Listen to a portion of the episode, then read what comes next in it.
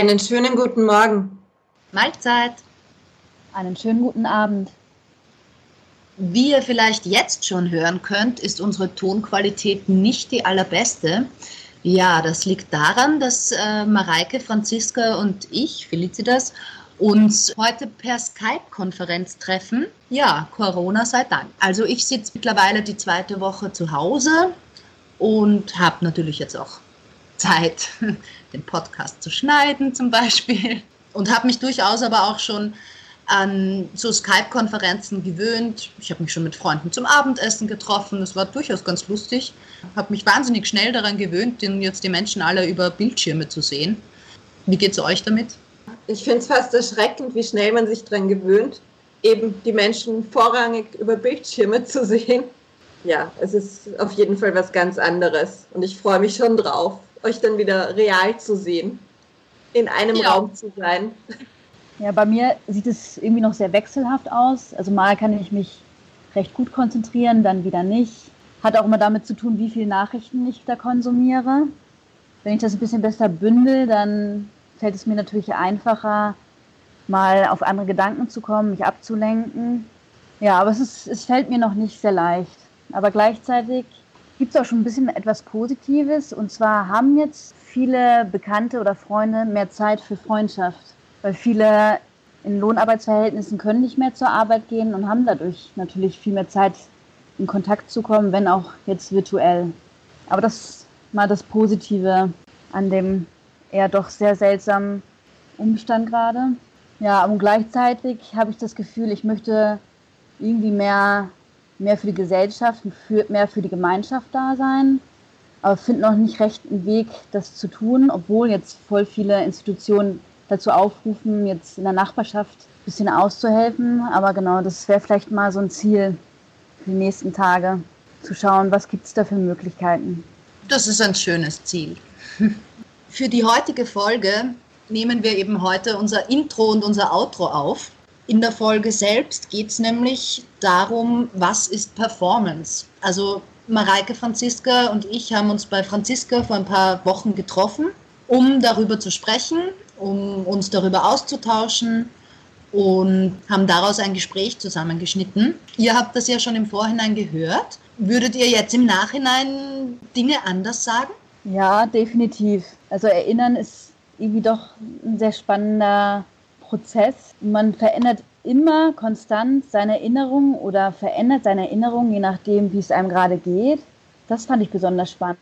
Oder eben, dass man gewisse Details anders hervorhebt, die auf einmal größer macht, die irgendwo in der Performance erstmal gar nicht so einen großen Stellenwert hatte, aber man selber sich daran so geklammert hat, würde ich jetzt sagen. Oder auch nochmal, dass man selbst oder ich selbst erinnere mich ganz anders an eine Performance und die Nachbarin, der Nachbar, der neben mir saß, die neben mir saß, die hat ganz anderen Blick auf die Performance gehabt. Ja, das finde ich irgendwie so besonders spannend, dass man sich manchmal irgendwie ganz anders, vielleicht manchmal auch ganz falsch erinnert. Ja, falsch ist die Frage, oder? Jeder hat seine eigene Wahrheit. Genau.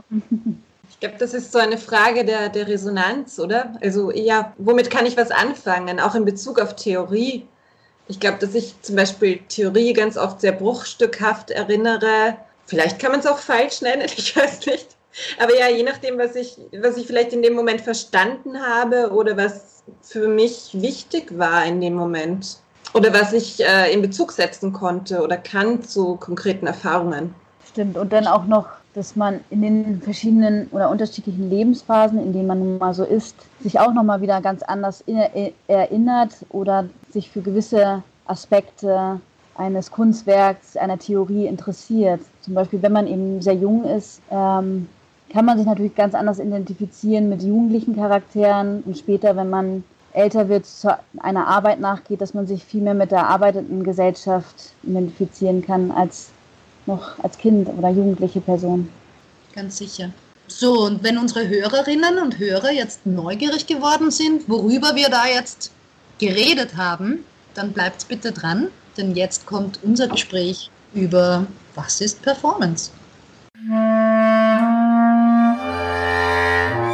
Wir wollen uns heute ein bisschen damit auseinandersetzen, oder? Wie, was ist Performance, beziehungsweise durch all unsere Vorgespräche, die wir schon geführt haben, sozusagen miteinander, ähm, glaube ich, dass es einfach sehr viele unterschiedliche Sichtweisen gibt, was ist Performance. Und wir haben in den vorigen Interviews, zumindest äh, schon mit Esther und Uli und auch mit Johanna, da haben wir sie ja gefragt, was ihr erstes Erlebnis war mit Performance. Was war die erste Performance, die sie gesehen haben? Was ja durchaus spannend ist und sehr unterschiedlich in allen Richtungen. Kannst du dich noch an deine erste Performance ganz konkret erinnern, was, wo du weißt, ich gehe jetzt in eine Performance? Oder, oder bist du wo reingestolpert und hast danach erfahren, das war Performance? Oder? Ja, eher genau, letzteres. Ich weiß noch, na, ich habe vor allem ja auch einen privilegierten Zugang überhaupt zu dem Ganzen, weil ich ja über die Theaterwissenschaft dann eigentlich zu der Performancekunst geraten bin, wirklich im Sinne geraten, weil ich zuerst überhaupt damit gar nichts so anfangen konnte, weil ich es einfach auch noch nicht äh, so wirklich kannte und die Theorie erst viel später dann Intus hatte. Vorher eben mein Zugang war das klassische Sprechtheater und dann im Nachhinein habe ich immer mehr Begeisterung gehabt für diese viel offenere Form.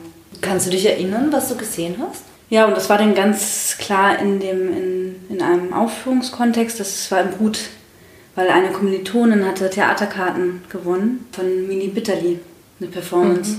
Mhm. Und die fand ich unglaublich mühsam, diese Performance. Was war da? Weißt du, kannst du es ähm, noch? Ja, das war, da hat sie ähm, Videomaterial gehabt, oder sie hat verschiedene ähm, WG-Situationen oder Haus- Situationen sich angeschaut und hat da gefilmt, wie sie denn darauf reagiert, wie sie ähm, in diese verschiedenen Familienwelten oder WG-Welten halt eintauchen kann. Und spontan hat sie dann in der Aufführung dann dazu getanzt, aber auch schon in Videos hat sie mit Bewegung darauf reagiert.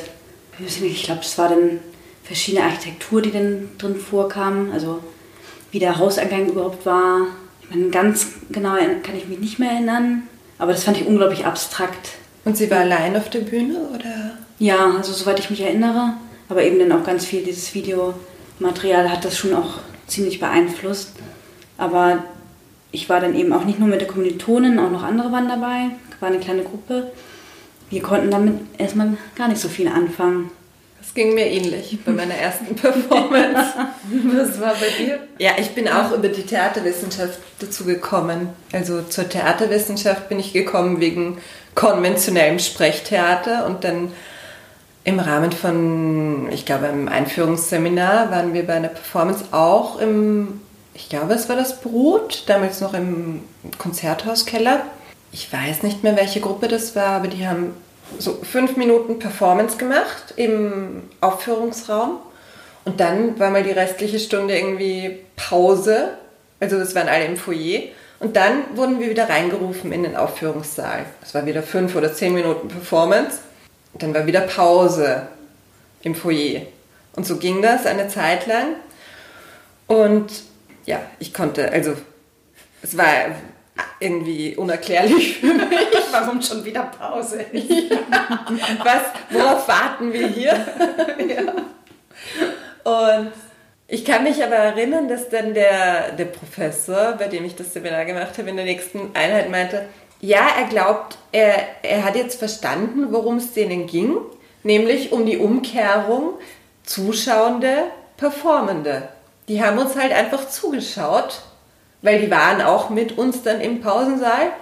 Äh, die haben uns halt einfach zugeschaut, was wir da so tun, während wir nicht wissen, was passiert. Und ja, es hat dann auch lange gedauert, bis ich so eigentlich dann irgendwann fast nur noch in Performances gegangen bin und sehr wenig ins konventionelle mhm. Sprechtheater. Hat sich das dann so ein bisschen umgekehrt. Ja, aber das heißt, die erste Erfahrung war für euch beide anscheinend jetzt mal eher verstörend oder irgendwie, ich kann nicht wirklich was damit anfangen oder weiß nicht, was das sein soll. Es war auf jeden Fall nicht gleich zugänglich. Genau, aber es hat anscheinend dann doch so viel Interesse geweckt, um dem nachzugehen. Oder ja, aber das meine ich im Sinne von privilegiert. Ich hatte schon noch mehr, Theorie mehr Möglichkeiten, Info. das doch auch wieder besser zu besetzen. Mhm. Also das alleine war dann nicht, dass ich dann gesagt habe, okay, ich, ich besorgt mir ein Buch, sondern es war dann schon auch Seminare. Aber ja, genau, trotzdem hatte ich dann irgendwie durch solches Erleben schon das Interesse, dass ich ein bisschen mehr erfahre und im Endeffekt ist es dann ja auch, du beschäftigst dich mehr und ganz neue Welten können sich dann eröffnen. Und gerade in der Performance, weil es ja so offen ist, mhm. das macht es ja so unglaublich spannend. Ne? Ja, absolut. Aber das allein war jetzt nicht der magische Moment, wo ich sage, das ist die Performancekunst, das ist. Das heißt, das hat schon Informationen von außen einfach genau, weiter gebraucht, um das Interesse äh, weiter zu schüren. Ja. Um, um tiefer reinzugehen in die Materie. So ja, sagen, beziehungsweise oder? hat sicher mehrere Anläufe unter Anführungszeichen gebraucht. Und das ist ja auch heute noch so, dass ich wahrscheinlich aus 80, 90 Prozent der Sachen rausgehe und mir denke, warum schaue ich mir das eigentlich an? und da gibt es halt zwischendurch so Erlebnisse, die mich sehr lang beschäftigen und ja, die einfach spannend sind. Und ich glaube, dass für mich das Spannende an Performances ist, dass sie ebenso Selbstverständlichkeiten aufheben. Mhm. Oder in anderen Momenten tausend poppen sie dann manchmal doch wieder auf, ne? Ja, Dass man denkt, ja, so, man hat abgeschlossen damit. Genau, mhm. oder man spricht dann mit Leuten darüber und äh, versteht auf einmal etwas. Mhm. Und vielleicht ist es auch genau das, oft für mich Performances eher so einen Input geben, darüber zu reden weil sie erstmal nicht so zugänglich sind wie eine klassische Narration im konventionellen Theater. Und eigentlich dieser Austausch, denn das Spannendere vielleicht auch sein kann, als die Performance an sich, äh, wenn ich sie nur für mich alleine gesehen hätte. Mhm. Aber was war dein erstes Performance-Erlebnis? Ehrlich gesagt, ich, ich weiß es jetzt so nicht was mein erste, meine erste Performance war, die ich gesehen habe. Denn ich habe eher das Gefühl, dass ich einfach schon Performance gemacht habe, ohne zu wissen, dass es jetzt Performance ist. Eher im Wissen oder eben Glauben, es ist Theater. oder eine Mischung davon. Also ähm, ich habe eben so ein bisschen nachgedacht über die Frage, mir fällt wirklich, mir fällt nicht dieses Erlebnis ein oder dieses jetzt war ich in einer Performance. Ich weiß, irgendwann hat sich für mich in meinem Kopf eingestellt, durch vielleicht zufälligerweise da oder dort mal bei einer Performance oder Installation, dass ich mir nur gedacht habe, das ist komisch, das ist ja kein Schauspiel. Also es war, für mich war ganz klar, das ist kein Schauspiel, da gibt es keinen Text oder das, was ich gesehen habe. Also es war für mich sehr ungreifbar. Und wenn ich jetzt an meine Theaterbeginne denke, ich habe viel unsichtbares Theater gespielt und ja, das heißt Theater und heißt jetzt nicht Performance, aber wenn ich, wenn ich jetzt so über Performances nachdenke, denke ich mir, wenn ich auf der Straße bin und etwas darstelle und etwas spiele und die Zivilcourage der Menschen damit anstacheln möchte, ist das für mich durchaus auch Performance. Ich kann mich erinnern, ich war einmal in einer Galerie und das war, glaube ich, definitiv eine Performance. Also der Galerist sozusagen hat äh, zwei Schauspielerinnen engagiert und wir waren in zwei verschiedenen Räumen äh, und sind auf so einem Podest gestanden und haben abwechselnd geweint und gelacht und haben uns sozusagen nur übers Hören, ähm, wenn die eine sozusagen aufgehört hat zu weinen, hat die andere wieder zum Lachen begonnen und so haben wir uns dauernd abgewechselt übers Hören verständigen. Das ging dann so, ich weiß nicht, 15 Minuten lang und dann war es auch wieder vorbei. Also ich glaube, dass das schon eine Art Performance war, ohne dass das jetzt so tituliert wurde oder so fest. Und ich habe mir damals auch keine Gedanken darüber gemacht, was ich da jetzt, mache ich jetzt Theater oder mache ich Performance oder ich mache es halt.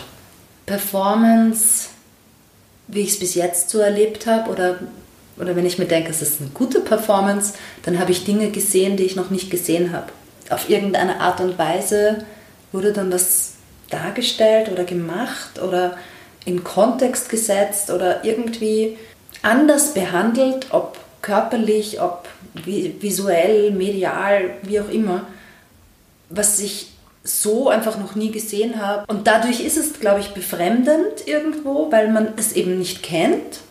Und je nach Thema natürlich wahrscheinlich sagt es einem mehr oder weniger zu. Aber das macht es halt dann auch so interessant, weil man es halt nicht genau einordnen kann. Und da gibt es ja eh auch nochmal dann, weil wir genau klassisch erstmal über den Aufführungskontext zu Performance geraten sind, aber dann gibt es, wenn man dann erstmal so ein bisschen ein Gefühl für diese Kunstrichtung bekommt, dass man es ja eben auch so viel, also in so vielen verschiedenen Kontexten entdecken kann. Mhm. Eben ja auch dann teilweise in, in politischen Kontexten, aber manchmal ganz rein zufällig auf der Straße durch irgendwie, weil Menschen sich unglaublich laut unterhalten und auf einmal entsteht spontan eine Zuschauerschaft. Dann auf das heißt, wäre ein, ein Psoffener auf der Straße, der den anderen anpöbelt und die sind im Streitgespräch und die Traube, die sich dann drumherum bildet, um zuzuschauen, auch eine Zivilperformance? Genau, also es kann so auf jeden Fall analysiert werden. Wenn du als Zuschauer dem Bedeutung hinfügst, mhm. kannst du daraus eigentlich ein kleines Narrativ ja auch überhaupt ähm, entstehen lassen. Ne? Oder sagen so, okay, das war eine Erfahrung für mich, ne? dass die in dem Moment durch Alkoholkonsum unglaublich freudig miteinander umgegangen sind oder eben vielleicht zu aggressiv. Aber also du findest die, die Intention des, des Künstlers oder der Künstlerin beziehungsweise des Performers, der Performerin völlig irrelevant für die Frage, ist es eine Performance oder ist das keine Performance? Ja, für meinen Geschmack auf jeden Fall, dass vielmehr der Zuschauer emanzipiert wird und die Zuschauerin oder der Zuschauer die Macht hat, irgendwo auch Bedeutung zu geben. Künstlerische Performances eigentlich überall entdecken kann.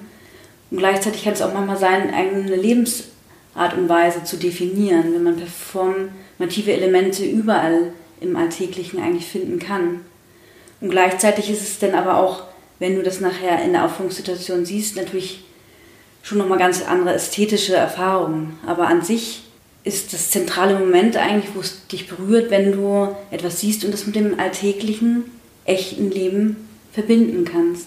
Mhm. Und eben nicht klassisch in der Katharsis ne, damit abschließt, sondern irgendwo das dann auch noch Aber anbringt. So war die Katharsis ja nie gedacht, oder? Eben nicht, genau. Nicht Katharsis abschließen und. Nein, ich, ich meine, dass auch die, der klassische Katharsis-Begriff, da ging es ja sehr wohl darum, etwas für das normale Leben unter Anführungszeichen mitzunehmen, oder? Also es ging ja nicht darum zu sagen, ich habe das erlebt und das ist, das bleibt da und ist abgeschlossen eben. Stimmt, vielleicht bin ich da zu verstanden. Ja, vielleicht bin ich da dann auch zu streng, ja. Weil man vielleicht eine Tendenz halt, wenn es zu sehr ähm, eine Erzählung ist, die du während des Prozesses des, der Handlung zu sehr nachvollziehen und abschließen kannst, dass du dann meistens dann gar nicht so eine lange Nachwirkung hast, aber hast natürlich können da gewisse Themen aufgegriffen werden, die du nachher dann doch noch auch weiter verhandelst, ne? Auch wenn es ganz klar der Held diese Reise halt absolviert. Aber manchmal von der Grundtendenz, wenn es eben nicht so ganz klar ähm, ein klares Ende gibt, ist es ja meistens, dass der Zuschauer oder die Zuschauerin viel eher noch das Gefühl hat, ich muss jetzt selber mhm. überlegen, wie das weitergeht, ne? was ich damit mhm. mache. Das war vielleicht bestimmt mit Brecht der Unterschied. Der wollte ganz klar aber keine Katharsis. Yes. Katharsis. Erstens Literaturwissenschaft, Läuterung der Seele von Leidenschaften als Wirkung des Klammer antiken Trauerspiels. In der Psychologie das sich befreien von psychischen Konflikten und inneren Spannungen durch emotionales Abreagieren. Bezeichnet nach der Definition der Tragödie in der aristotelischen Poetik die Reinigung von bestimmten Affekten. Durch das Durchleben von Jammer, Rührung und Schrecken, Schauder erfährt der Zuschauer der Tragödie als deren Wirkung eine Läuterung seiner Seele von diesen Erregungszuständen. Verstehe. Das heißt, wenn ich jetzt äh, jemandem anderen, jemandem anderen beim Leiden zuschaue, brauche ich selber nicht leiden. Oder tilge es damit, weil ja, ich ja dem äh, zugeschaut äh, habe, der hat genau, für mich du kannst gelitten. Es durcherleben, aber ich würde ja behaupten, aber das müsste ich nachlesen, das ist jetzt meine Fantasie dazu, dass du ja eben durch das Durchleben dieser Erregungszustände dann vielleicht auf eine rationale Ebene gehen kannst und insofern durchaus weiterarbeiten kannst mit dem Stoff, der dir da dargeboten wurde. Dargeboten wurde, genau. Ja, vielleicht wurde der manchmal dann besetzt. Ich glaube, dass so, dieser Begriff einfach genau, weil es durch die Unterhaltungsindustrie genau, verwendet äh, worden ist. ausgebeutet wurde und das ist jetzt so klassisch, auch wenn es einen Film Happy End gibt. Mhm. Ja, es hat sich diese ist die Sache abgeschlossen und, und alles du wartest im Leben auch drüber nachdenken. Genau. Mhm. Ah ja, deswegen genau. Und dann war Brecht da vielleicht Disney ist schuld. Ja. ja. Aber ich stimme dir schon zu, dass, dass Performance-Kunst, ähm, so wie ich vorgesagt habe, für mich immer Selbstverständlichkeiten aufhebt oder im besten Fall Selbstverständlichkeiten aufhebt oder eben das herausstellt, dass etwas gezeigt wird, also diesen Akt, der im Theater unter Anführungszeichen versteckt ist, wo es diese Abmachung unterschwellig gibt, wir zeigen euch eine Geschichte, dass der oft in der Performancekunst herausgestellt wird. Eben dadurch, dass zum Beispiel Zuschauende und Performende auf einmal die Rollen vielleicht nicht tauschen, aber doch, dass die Rollen in Frage gestellt werden und solche Sachen. Mhm. Richard Tschechner, weil ich gerade ihn ja auch ein bisschen nachrecherchiert habe, hat Ophelia aufge äh, Hamlet aufgeführt, mit nur Ophelia, mit verschiedenen Schauspielerinnen und die haben nur den Text von Ophelia gesprochen. Mhm. Und dann wurde es auf einmal so offensichtlich so Gender Politics, weil die ganze Zeit die Rolle dann nur Sachen gesagt hat wie Oh Lord und mhm. gar nicht so viel ähm, intelligente Monologe oder so hatte. Ne? Ja, gar nichts. Ja, gar nichts. Oder also, gar aber da kannst du ja wirklich in der, Literatur, ob das jetzt Ophelia ist oder Gretchen. Ja, wie spannend ist das denn, dass du einen ganz ja, also blöden Text hast von der weiblichen Eben, Rolle. Du ne? denkst immer so, weibliche Hauptrolle. Yay, ich habe fünf Sätze. so. Also, und was für Sätze. Ich muss schön aussehen. Ich muss schön aussehen und ich muss leiden. Und ich, ja. und ich muss schmachten und leiden. Vor allem auch schön leiden. Also man muss schön mhm. aussehen, während man leidet. Aber das war Theater oder Performance? Ich finde das nämlich auch schwierig, einfach weil ja. Performance im englischsprachigen Raum ja, ja was anderes heißt als bei uns und wir vielleicht Performance-Kunst sagen müssten, um explizit zu machen, was wir meinen, weil ich auch finde, man muss einen Unterschied machen zwischen Performativität im Alltag im Gegensatz zu Performance, Kunst. Ja, und im Aufführungskontext, ja. Definitiv.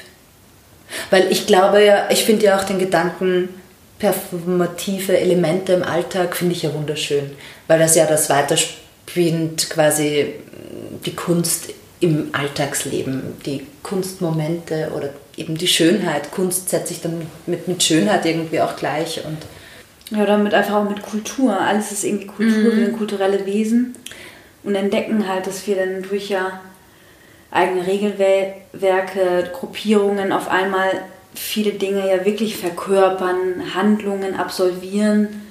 Wenn man genauer anschaut, sind es ja irgendwie, dass wir alle so Rollen mhm. per permanent performen.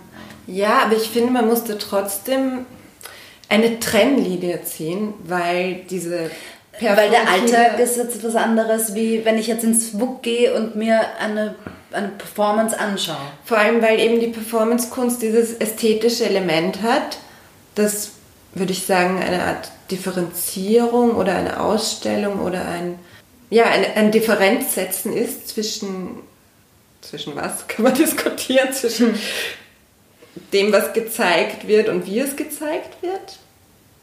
Weiß ich nicht, muss ich mhm. nachdenken. Aber die Performativität im Alltag ja wie du sagst, eben auch die Verkörperung und so weiter, das wirkt ja in uns. Das wirkt ja auf unsere Psyche und so weiter. Also das ist ja dieses ästhetische Element nicht mehr vorhanden. Nicht vorhanden, das stimmt. Ja? Und, und die Kunst im Alltag zu entdecken, ist dann wieder was anderes. Ja, absolut, absolut. Ich lese jetzt einfach mal ganz kurz vor, wie Wikipedia Performance-Kunst. Es steht nämlich auf Wikipedia, das finde ich lustig, weil du es gerade gesagt hast, äh, Performance in Klammer Kunst. Also so, im Allgemeinverständnis, wenn ich sage eine Performance, dann kann das alles sein. Dann kann das ein Konzert sein, ein klassisches Theaterstück, das Genau, und ich glaube, man, findet, man findet heutzutage ja. noch viel schneller unter dem Schlagwort Performance irgendwelche Marketing ja, oder Performance ja, auch beruflichen. Ja, ja, ja, genau, Performance. Also, und es ist immer gut und wichtig, eine gute Performance abzulegen. Genau, aber wir beschäftigen uns ja eigentlich auch ein bisschen damit oder wollen herausfinden, haben uns ganz, ganz viel, ganz lang letztes Jahr damit beschäftigt im Club, während wir im Club waren. Was ist denn Performance? Gibt es denn da eine Definition? Ich fand es sehr witzig, weil ich glaube, wir haben dann einmal bei einem Treffen so an die drei Stunden herum diskutiert, was ist Performance? Definiere. Und es gab dann äh, im Endeffekt, glaube ich, nicht die Antwort, sondern äh, noch mehr Fragen, beziehungsweise die Antwort, dass es darauf nicht wirklich eine Antwort gibt. Aber äh, Wikipedia hätte eine Antwort darauf. Ich finde die irgendwie ziemlich ziemlich einleuchtend und denke mir, ja, why not? Performance wird eine situationsbezogene, handlungsbetonte und vergängliche künstlerische Darbietung eines Performers oder einer Performancegruppe genannt. Die Kunstform hinterfragt die Trennbarkeit von Künstler und Werk sowie die wahren Form traditioneller Kunstwerke.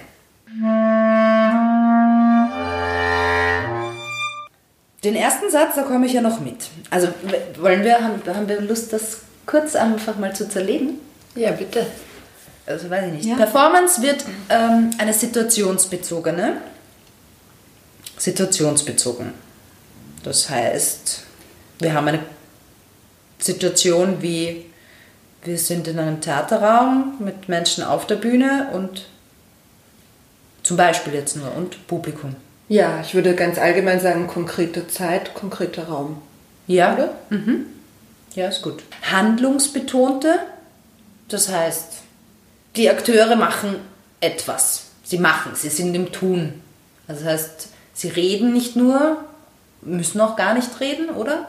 Können aber auch. Können, aber müssen nicht. Reden, aber ja. es ist vor allem die Handlung, die wichtig ist, oder? Genau, es ist theoretisch kann es auch ganz viel äh, Sprache sein, mhm. aber dann ist nicht der Fokus auf dem Text, der vorher da war, sondern das, äh, der, der Akt, der Akt des Sprechens, der Vollzug. Ist die Handlung. Ist die Handlung. Mhm. Und vergängliche künstlerische Darbietung. Mhm. Also kein Film, der mhm. dauernd wieder gezeigt wird. Ne? Vergänglich, ja. Aber wo ist da jetzt von dieser Definition der Unterschied zum Theater? Ich wollte dich genau dasselbe fragen. Manche behaupten, zum Sprechtheater, zum klassischen Sprechtheater, Sprechtheater. ist weniger handlungsbetont, mhm. noch, sondern noch immer sehr textbetont und referenziell. Das heißt, was getan wird, verweist eigentlich auf eine andere Handlung. Und es geht nicht um die Handlung, die tatsächlich passiert auf der Bühne. Als ob. Genau, der als ob Charakter des Theaters. Und im Performance ist es nicht als ob, sondern to be. Und im Theater, Sprechtheater klassisch as if. Also der mhm. Schauspieler ist dann nicht Privatperson, sondern ganz klar Schauspieler einer Rolle. Ja, aber ist es da dann nicht, jetzt spreche ich aus, dem, aus der Schauspielperspektive, weil es gibt ja verschiedenste Schauspieltechniken. Und Method Acting ist doch die klassische Methode eben, tu nicht so als ob, sondern sei es.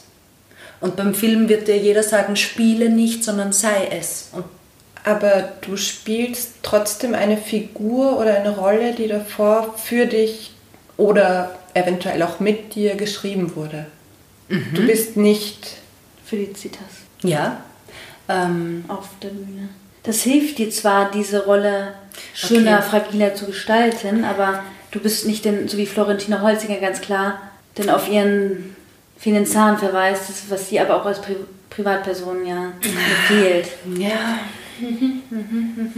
aber da, da sträubt sich dann, glaube ich, bei mir, weil, weil ich ja sage, also meine Ansicht ist, sobald ich auf die Bühne gehe, egal in welchem Kontext, sobald da Publikum ist und ich etwas mache, spreche, tue und mir schaut jemand zu dabei, bin ich sowieso nicht mehr ich privat, wie ich in meiner Wohnung bin oder in meinem das Vierwänden. Ja, also so. genau, das natürlich. Ist, das ist, und wenn ich dann in einem Theaterstück gespielt habe, wo ich sogar mitgeschrieben habe, wenn ich jetzt sozusagen, okay, wir machen jetzt eine Story und ich baue biografische Dinge ein von mir, dann ist es Performance? Weil ich spiele. Also ja, klassischerweise ist es doch trotzdem noch so, dass das Sprechtheater dass es immer um Wiederherstellbarkeit geht, oder? Also mhm. du willst jeden Abend ja. in ungefähr der gleichen Art und Weise die gleiche Figur ja. spielen, ja. mit den gleichen dich umgebenden Figuren. Während, und darüber kann man natürlich streiten, weil sich die Performance-Kunst, wie wir vorher schon besprochen haben, in den letzten Jahrzehnten verändert hat. Während man aber erstmal sagen könnte, dass es in der Performance-Kunst nicht um die Wiederholbarkeit nicht, nicht um die Wiederholbarkeit geht, sondern genau darum um die Einmaligkeit. Um die Einmaligkeit. Und das auch auszubeuten. Tatsächlich, ne? Einige arbeiten ja auch mit Handlungsanweisungen bewusst, dass es wirklich nicht wiederherzustellen ist überhaupt, ne? Gut, da muss ich dann dazu sagen, dass ich sowas, glaube ich, noch nicht wirklich gesehen habe. Weil ich glaube, die Performances, die ich bis jetzt gesehen habe, sind sehr wohl reproduzierbar wurden ein paar, hatten einige Spieltermine. Vielleicht, wenn Publikum einbezogen ist, ist diese ein oder andere Stelle nicht immer gleich, aber im Prinzip glaube ich schon, dass der Ablauf der gleiche war. Deswegen sind wir bei dir, wo du gesagt hast, jetzt sind wir, haben uns weiterentwickelt. Ne? Genau. Was mir da aber gerade noch einfällt dazu ist, dass ich sagen würde, im Theater gibt es ein Narrativ, also es wird eine Geschichte erzählt, während bei einer Performance Handlungen, das kann auch sowas wie Kommunikation sein, während eben bei einer Performance Handlungen vollzogen werden und nicht unbedingt eine Geschichte erzählt mhm. wird. Ja, es geht auch um ein, eine Erfahrung, die man irgendwie dem Publikum ermöglicht. Das ist dann häufig auch zu testen, ähm, was würde ich tun, wenn auf einmal ein, ein Performer dir unglaublich nahe kommt. Wie gehe ich mit dem Thema der Nähe um? Auf einmal kommt ein Fremder und ist mir eigentlich viel zu nahe. Mhm. Und dann geht es in dem Moment nicht um die Geschichte eines Helden, sondern es geht um was mache ich denn eigentlich gerade? Genau, und wie reagiert mhm. das Publikum auch unterschiedlich?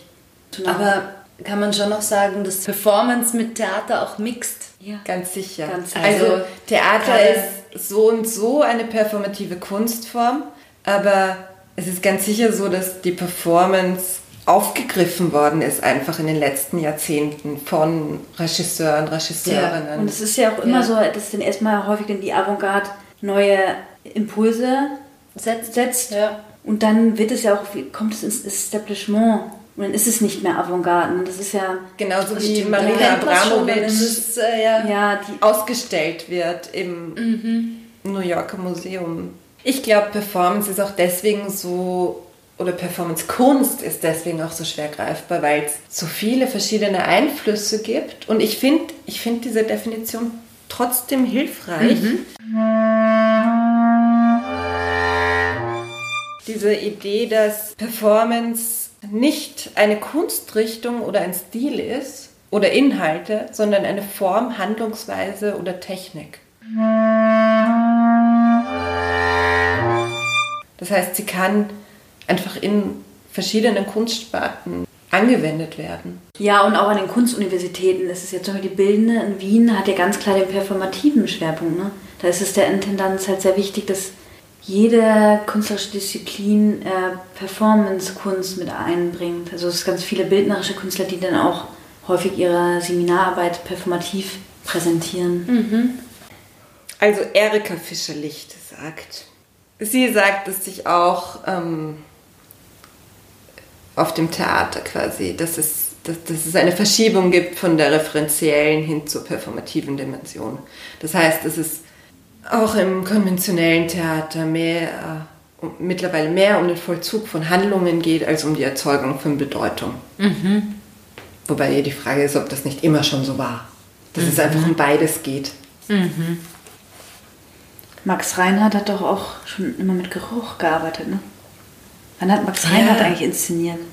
War das nicht auch so 1910? Ja. So ja. Der hatte ja immer auch so Massenpublikum. So ein Massenpublikum, ne? Genau, der hat die Bühne ins Publikum reingebaut. Er hat das aufgebrochen, diese Guckgastenbühne. Und der hat, immer, der hat auch schon mit Gerüchen gearbeitet? Wirklich? Der hat damals schon quasi Theater für die Sinne gemacht. Genau. Ich war in einer Performance, da haben sie live Zwiebel zuerst gehackt und dann halt gebraten. Und ich glaube, jeder kennt den Geruch von gebratenen Zwiebeln. Das ist so, das ist so faszinierend, wenn du da sitzt und du fängst, dieser Geruch steigt dir halt in die Nase und der ist da und dann kriegst du automatisch Hunger. Also. Ja, ja, aber es ist ja interessant, dass es eben durch, die, durch die, die Art, wie es gesetzt ist, eine, nochmal eine zusätzliche Dimension oder Bedeutung bekommt. Absolut. Auf der anderen Seite wieder eigentlich auf die primitivste Art und Weise, oder? Ja, aber es ist trotzdem so, dass die, die Handlung und der Vollzug dieser Handlung betont wird durch die im Art der Setzung, der, die Art der Inszenierung. Und das ist vielleicht genau diese ästhetische Ebene. Ja, wie ihr schon merkt, finden wir drei hier schwer einen Punkt, also einen Punkt der Diskussion. Das ist es jetzt in Stein gemeißelt. Ähm, nein, wir könnten wahrscheinlich noch Stunden und Stunden über dieses Thema reden. Deswegen werden wir sicher auch in Zukunft noch einige Folgen gestalten, die Theoriefragen beinhalten werden. Ja, und wie immer gibt es zum Schluss eine Handlungsanweisung. Ja, Handlungsanweisung in der Quarantäne. Hm. äh, performative Handlungsanweisung nämlich. Ne? Also ich habe mir gedacht, egal ob ihr jetzt alleine oder, oder mit Familie oder, oder Partner oder so in der Wohnung sitzt, ihr könntet ja heute zum Abendessen euch super schick anziehen, ähm, euch das beste Outfit sozusagen raussuchen, bisschen Make-up auflegen oder wie auch immer, also euch wirklich schön rausputzen, so als würdet ihr in die Oper gehen und so gemeinsam Abend zu essen. Und in dem Sinn seid ihr sozusagen Performer und Zuschauer in einem. Oder ihr beteiligt euch an einem der 18 Uhr Fensterkonzerte oder macht eine Fensterperformance um 18 Uhr. Oder ihr schreibt einen ganz persönlichen Wunschzettel für die Zeit danach und präsentiert diesen Wunschzettel virtuell. Dann bedanken wir uns sehr herzlich für euer Zuhören wenn ihr vielleicht noch andere Definitionen habt, ähm, was ist Performance, dann könnt ihr uns natürlich gerne einen Kommentar hinterlassen.